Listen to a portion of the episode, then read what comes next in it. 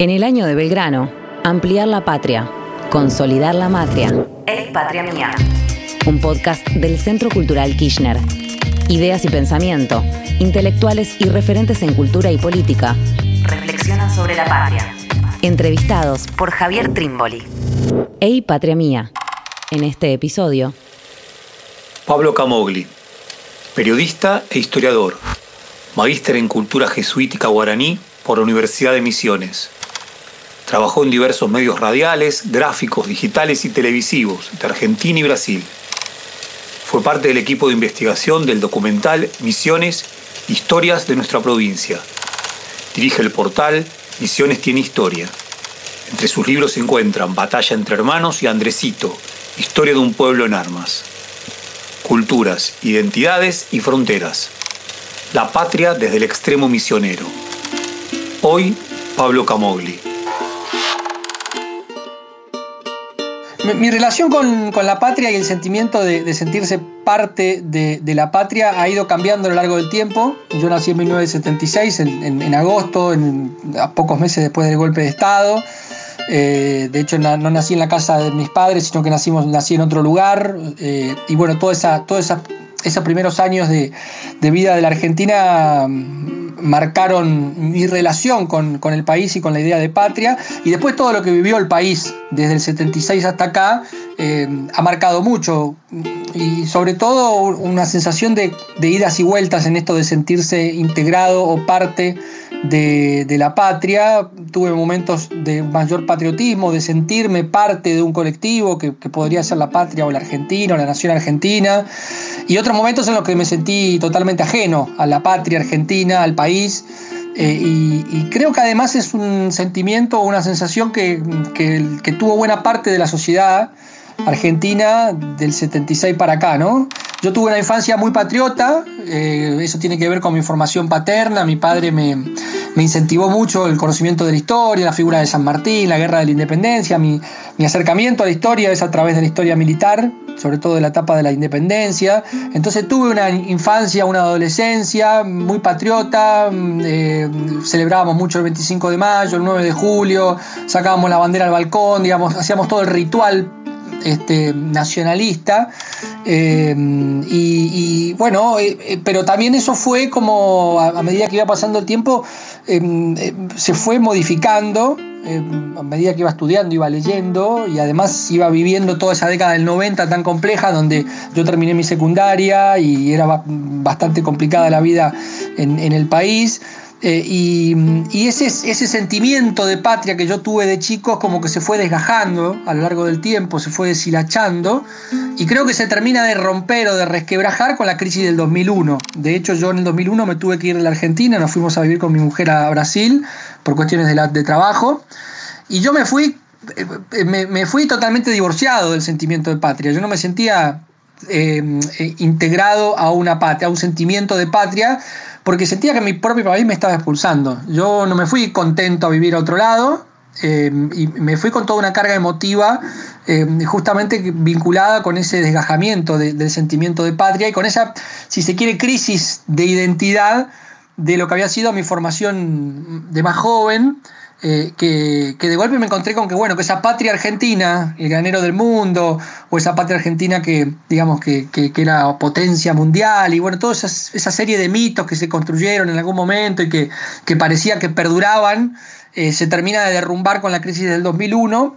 Y ese es un sentimiento que me parece que, le pasó a varios argentinos en general, ¿no? El 2001 como que se termina de derrumbar el mito de la Argentina, de la Argentina moderna, eh, y bueno, quedan, quedan esas ruinas eh, de las que se empieza a reconstruir eh, en términos generales de, Argentina y en, términos míos personales, una nueva configuración de patria.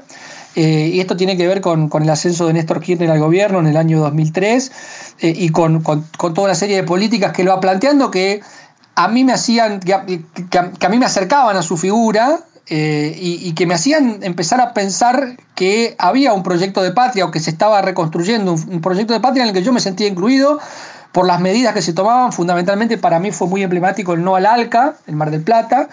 Eh, yo no, no, no fui a Mar del Plata, pero lo seguí muy de cerca en mi grupo de militancia en esa época. Y la verdad que lo viví como, como el momento, creo yo, en el que terminé de reconfigurar mi sentimiento de patria y volví a sentirme integrado, ¿no? Volví a sentirme eh, contenido por esta nación argentina, por la idea de, patria.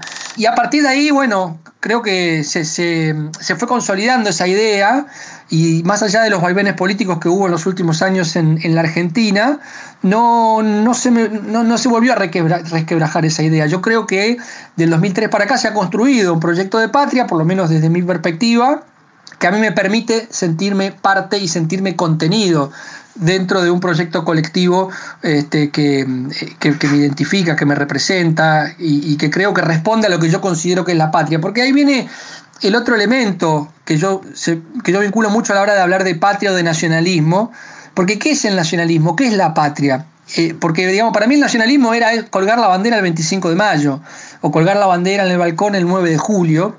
Y con el paso del tiempo y la formación política, histórica, profesional, me, me fui dando cuenta que en realidad, por lo menos la nación, la bandera para mí es otra cosa. La bandera tiene que ver con un proyecto de país, con un proyecto colectivo. Este, para mí ser nacionalista es que el de al lado no esté pasando hambre y que el de al lado no, no se le inunde la casa porque, porque no tiene, digamos, porque no, no, tiene techo, digamos, o que, o que esté pasando hambre. Eh, eh, la patria no es una bandera en realidad colgada en el balcón, sino que la patria es un colectivo eh, y, ser nacionalista es que ese colectivo esté bien, esté mejor, tenga oportunidades, tenga educación, tenga salud, digamos, tenga todo lo que, lo que requiere la vida en, comunidad. Eh, entonces, y por eso lo vinculo también con todo lo que pasó a partir del 2003, porque ese, ese modelo de país que se empezó a construir con el kirchnerismo, eh, justamente instaló esa idea de que, de que la patria, esto, esta frase, ¿no? de que la patria es el otro, bueno, el otro es esto, ¿no? El otro es que, que, que tenga condiciones de vida que, le permitan ser una persona digna, integrada y, que a partir de ahí se sienta parte de, de un colectivo. Yo cuando vi a mis primos más chicos que se pudieron hacer la casa con el procrear, vi a mis primos, que, mis sobrinos que, eh, eh, han hecho todos o están haciendo todos carreras universitarias, algo que en mi familia no era muy común. De mi, mi, mamá fue la única universitaria, o ella y su hermano. Yo de mi camada somos pocos, y sin embargo ahora la camada de mis sobrinos están todos haciendo la, universidad. Eh, bueno, yo vi esa imagen y para mí esa es la patria, ¿no? La patria es algo mucho más concreto, más cotidiano y que tiene que ver con las personas concretas, ¿no? Y no solamente como un ideal o un simbolismo o algo muy abstracto que suele ser muchas veces el, ideario de, nacionalidad. Y, lo último tiene que ver con mi lugar en el mundo, que es la provincia de Misiones, con, esta región, con la regionalidad, con la frontera. Eh, y con esa idea sanmartiniana de, o esa frase sanmartiniana de yo no tengo partido, mi partido es el partido americano, eh, que, es, algo que yo tenía como una idea hace bastante tiempo y que se terminó de conformar en estos años, que es la idea de la patria grande. A mí me dicen cuál es tu patria y yo no pienso en la Argentina como un espacio este, cerrado. ¿no? mi patria es la patria grande, mi patria es el Paraguay porque es el país de, mi abuela, de, de mis tíos, es el país donde yo tengo parientes, es el que es el país que tenemos acá enfrente y al que yo voy muy seguido. Mi patria es Brasil, porque Brasil es el lugar donde pasamos todos los veranos los misioneros. Eh, mi patria es Uruguay porque me vincula con la figura de Artigas. Mi patria es Chile porque me vincula con la figura de Allende, con amigos que tengo chilenos, digamos. Mi patria es Perú porque es el lugar en donde San Martín es un prócer y es una figura histórica, digamos. Eh, entonces, la patria es algo mucho más amplio en términos de simbología eh, y también en términos de espacialidad. Y eso se ha ido conformando en el tiempo. Y yo creo que hoy en día puedo decir claramente que, tengo un concepto de patria, que me siento integrado a una idea de patria, por más que esa idea no se materialice eh, permanentemente en una realidad que nos contenga a todos en este país específico que es la República Argentina. Pero yo ya no necesito, como por ahí necesitaba antes, que la patria me contenga, sino que yo me puedo sentir contenido por esa patria porque sé que hay una idea a la que siempre vamos a estar caminando, avanzando o tratando de llegar como, como colectivo social. Así que ese es un poco el vínculo que yo tengo a lo largo de mi historia con, con la patria. Hey, patria mía. Misiones es un extremo de la Argentina, una provincia que aún no tiene 70 años, cuyo pasado y también presente está entrelazado con los pueblos guaraníes y también, claro, con el Paraguay y con Brasil. También, digámoslo, en tensión. ¿Qué porvenir componer desde Misiones para la Patria? Misiones y, la patria es un, es un dilema que, estamos transitando los misioneros, te, diría, porque eh, Misiones es una provincia joven en términos institucionales, pero relativamente joven, porque en realidad tiene una historia muy larga.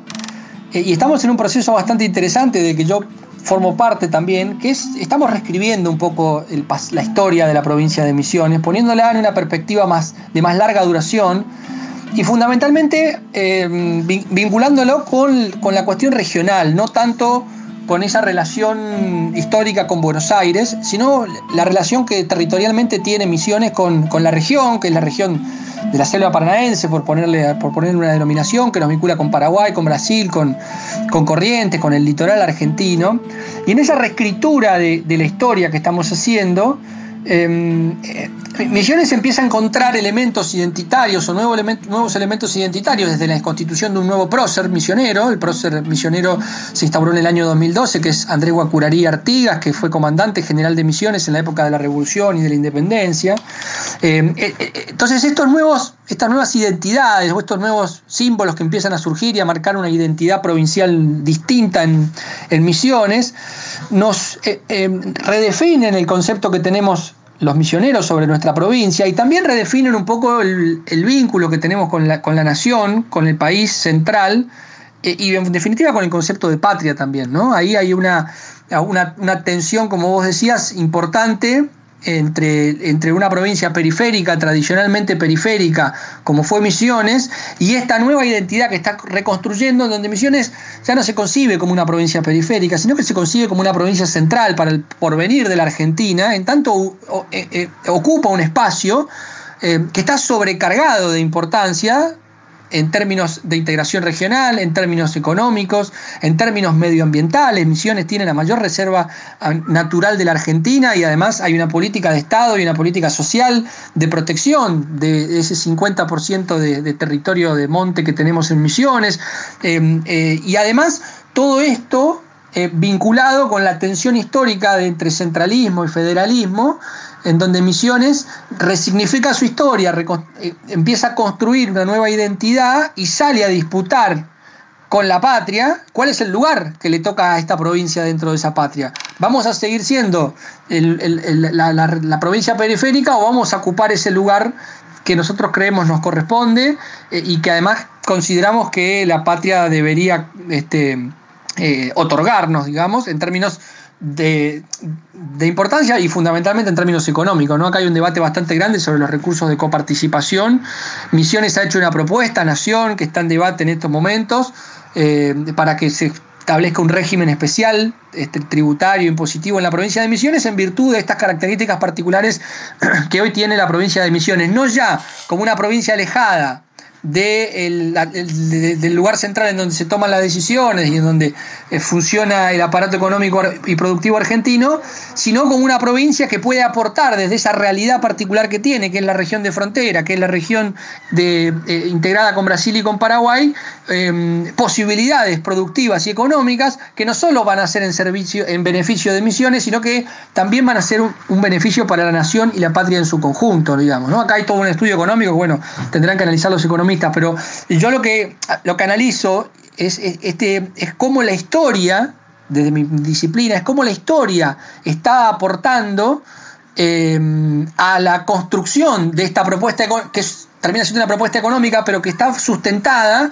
en eh, una trayectoria histórica que explica el lugar que ocupa Misiones y que además ha dotado a los misioneros de hoy en día de una autoestima que antes la verdad no teníamos. Este, hoy el misionero está, está orgulloso de su provincia o buena parte de la ciudadanía, por supuesto que hay conflictos, hay tensiones, hay disputas este, con, docentes, con, con este, la, gente de salud, los empleados públicos, el comercio, bueno, las dificultades que tiene toda provincia, pero hay un, hay un orgullo por lo que ha logrado Misiones en todos estos años, de desarrollo de la infraestructura, de mm, desarrollo del sistema educativo, con una política de innovación, eh, y, todo esto sustentado, como te decía, en un repensar la historia y el relato histórico que siempre nos han impuesto. Uno de los mitos que estamos derrumbando es esta idea de que, bueno, Misiones es una, provincia joven, que no tiene mucha historia, porque fue, fue creada hace 70 años y en realidad Misiones la hicieron los inmigrantes. Eh, y lo que estamos viendo es que somos una provincia que tiene una historia de más larga duración, que hay una continuidad histórica que nos nutre, que son las raíces de, lo que somos hoy como sociedad, en la que evidentemente la inmigración termina de conformarnos como, como sociedad en términos socioculturales, pero que nos, eh, nos enriquece. Digamos, ¿no? Empezamos a ver a la diversidad como un factor de enriquecimiento para nuestra sociedad eh, y que nos potencia como, como, sociedad. Y eso está ocurriendo, es un proceso muy interesante que se está dando, porque lo estamos protagonizando, lo estamos viendo, lo estamos viviendo, eh, y, todo eso sustenta, como te decía, esto que Misiones pretende ser, dejar de ser una provincia periférica para pasar a ser una provincia en igualdad de condiciones al, resto, en definitiva, porque tampoco pretendemos otra cosa, pero que sí tiene para aportarle a ese porvenir de la patria eh, algo distinto y algo novedoso, que es justamente un modelo productivo, económico, cultural, que es el de la integración regional y de la zona de fronteras, que requiere de la patria, de la nación, una respuesta eh, y unas propuestas específicas y que se puede traducir en algo que nos beneficie a todos los argentinos. Ey, patria mía un ejercicio de pensamiento. Contanos, por favor, quién fue Andresito. A la vez, ¿qué vínculo tienen los misioneros y las misioneras con su figura y su vida? La figura de, Andrés Guacuraría Artigas es una figura histórica, pero que, cobró sentido y se transformó en, eh, en una figura importante en, toda esta, en, toda esta, etapa de resignificación del pasado de Misiones, en el año 2012 cuando se lo estableció por una ley provincial, el prócer provincial, prócer de la provincia de Misiones. Andrés Guacurarí Artigas fue un guaraní, nacido en Santo Tomé, que fue en algún momento adoptado por José Gervasio Artigas y que en el marco de la Revolución y de la Independencia se transformó en 1815 en comandante general de Misiones. Él estuvo en el cargo hasta 1819, después fue capturado por los portugueses eh, y, terminó prisionero en, Río de Janeiro. Eh, eh, y es interesante, brevemente, la figura de, Andresito, porque nos permite reinterpretar a la revolución desde una metodología que digamos, que, yo utilizo, que es revertir el clivaje centro-periferia, digamos. Dejar de ver a la historia desde la centralidad que tiene Buenos Aires y desde la periferia, que vendría a ser el caso de Misiones, para constituir a la centralidad de mi análisis y de mis estudios a lo que ocurría, a lo que pensaban los habitantes de la época, sobre todo de la Revolución y de la Independencia, que es mi etapa en estudio, eh, y transformar a eso en la centralidad. O sea, a mí no me importa el 25 de mayo por lo que pasó en Buenos Aires, sino que me importa el 25 de mayo a partir de cómo, lo, cómo llegó la noticia, cómo lo interpretaron, cómo lo resignificaron este, y cómo empezaron a actuar a partir de haber recibido esa noticia en la región de Misiones, que era habitada por el, pueblo guaraní o guaraní misionero, con, con algunos procesos de, mestizaje en el camino. De todo ese proceso de resignificación de ese pasado, lo que emerge es una experiencia alternativa a la línea tradicional de, institucionalizada de la revolución, que, que, es la de Buenos Aires, primera junta, junta grande, primer triunvirato, segundo triunvirato, directorio. Esa propuesta alternativa fue la Liga de los Pueblos Libres, y ahí aparece la figura de José Artigas que fue el padre adoptivo de Andrés Chito y que es el que lideró el proyecto alternativo para la revolución que cobijó a la provincia de Misiones, entre otras provincias como Corrientes, Entre Ríos y, y Santa Fe. Y la figura de Andresito en ese contexto es muy simbólica porque se trata del único caso en la historia argentina de un originario que gobierna una provincia. ¿eh? Y esa es una decisión política de José Artigas que responde a la lógica de, bueno, si somos todos iguales y cada provincia va a ser soberana, lo más lógico es que la provincia de Misiones la gobierne alguien del pueblo mayoritario, que son los guaraníes, que son los, originarios. Eh, esto que tiene absoluta lógica, eh, no, era fácil de eh, desarrollar en, aquel, en aquella época. Artigas se animó a hacerlo, impulsó a la figura de su hijo adoptivo, Andresito, como comandante general de misiones, y con esa decisión demostró hasta dónde estaba decidido llegar Artigas con la transformación social, ¿no? esta mirada muy radicalizada del proyecto social que va a tener Artigas, que es un poco lo que termina asustando a ciertos sectores, sobre todo de la élite de Buenos Aires y de Montevideo, también a sectores criollos que ven como este, esta idea de, que todos éramos iguales permitía que hasta un indio gobernara una provincia, ¿no? Y eh, es un dato bastante interesante para entender hasta dónde estaba decidido ir Artigas y por qué es que Artigas fue tanto tiempo invisibilizado. A partir del 2012, Andresito empieza a tener una serie de reconocimientos a nivel nacional, va a ser declarado héroe nacional, va a ser ascendido a general post-mortem del ejército argentino y del ejército uruguayo, y se instala definitivamente en la sociedad misionera como una figura este, importante y, de relevancia, y además se genera un vínculo, eh, te diría, de, empatía con el personaje, que es muy interesante y que yo creo que tiene que responde a que Andresito es, no es como un prócer como son la mayoría de los próceres, que son unos superhéroes. San Martín es un, un Hermes trigemisto, dice Bartolomé Mitre, ¿no? Un dios, o sea, lo define como un dios. Este, y bueno, los próceres son un poco eso, esculturas de bronce inalcanzables, Andresito, sin embargo, es un tipo como cualquiera de nosotros. Ninguno de nosotros da para San Martín o Belgrano, pero cuando nos ponemos al lado de Andresito es alguien más semejante a nosotros. Y a mí me parece que esa característica de ser un tipo común, que ocupó un lugar extraordinario, que en realidad todos los próceres son gente común, ocupan un lugar extraordinario, pero como nos contaron la historia de esos próceres de una manera, nunca tuvimos un vínculo o una cercanía. Sin embargo, con Andresito sí, porque se lo presenta de otra, de otra manera, eh, en este relato que se hace y en esta construcción que se hace de Andresito como prócer, y se genera un vínculo de simpatía con esta figura, y hoy te diría que buena parte de la sociedad misionera sabe quién es Andresito, lo puede ubicar en el tiempo y en el espacio, lo cual es mucho, nosotros los historiadores sabemos que ese es el gran desafío, que, la gente pueda, pueda, ubicarse en el tiempo y en el espacio de los hechos, y con Andresito ocurre eso. Y ahora te diría que estamos en una segunda etapa que tiene que ver con poner en valor a todo lo que había, a, todo el contexto que explica el surgimiento de Andresito. Primero, cuáles fueron las raíces históricas, ancestrales, que configuraron a la figura Andresito, por qué es que aparece un Andresito en un momento, y por eso un poco el título de, la biografía que yo hice sobre él es Historia de un pueblo en armas, ¿no? Porque en realidad Andresito es el emergente individual de un colectivo social que eran los guaraníes, que tiene una historia ancestral, una historia muy interesante, que explica ¿Por qué aparece un Andresito en 1815? ¿no? Em, entonces, eh, esa, puesta en valor eh, eh, tiene que ver mucho con, este carácter tan, tan, humano que tiene y este contexto tiene una raíz histórica, que es esta, la del pueblo guaranítico, y también tiene todo lo que se vincula con la experiencia del artiguismo, que es una experiencia histórica que fue tradicionalmente negada por la historiografía argentina. Bartolomé Mitre, una vez más, define a Artigas como un ser anárquico y antinacional. Con lo anárquico ya sabemos que es una metodología tradicional de este, las hegemonías políticas de denostar al otro y reducirle, digamos, su peso político este, al, transformarlo prácticamente en un delincuente, porque eso amerita justamente la represión sobre estos sectores. Pero lo de antinacional es más grave aún, porque lo que hace Mitre es dejar a Artigas fuera de la historia nacional, ¿no? Fuera de la patria, en definitiva. Si Artigas no es, es antinacional, quiere decir que no es nacional, no forma parte de la patria argentina, y por lo tanto la historiografía argentina no debe ocuparse de Artigas porque no es argentino.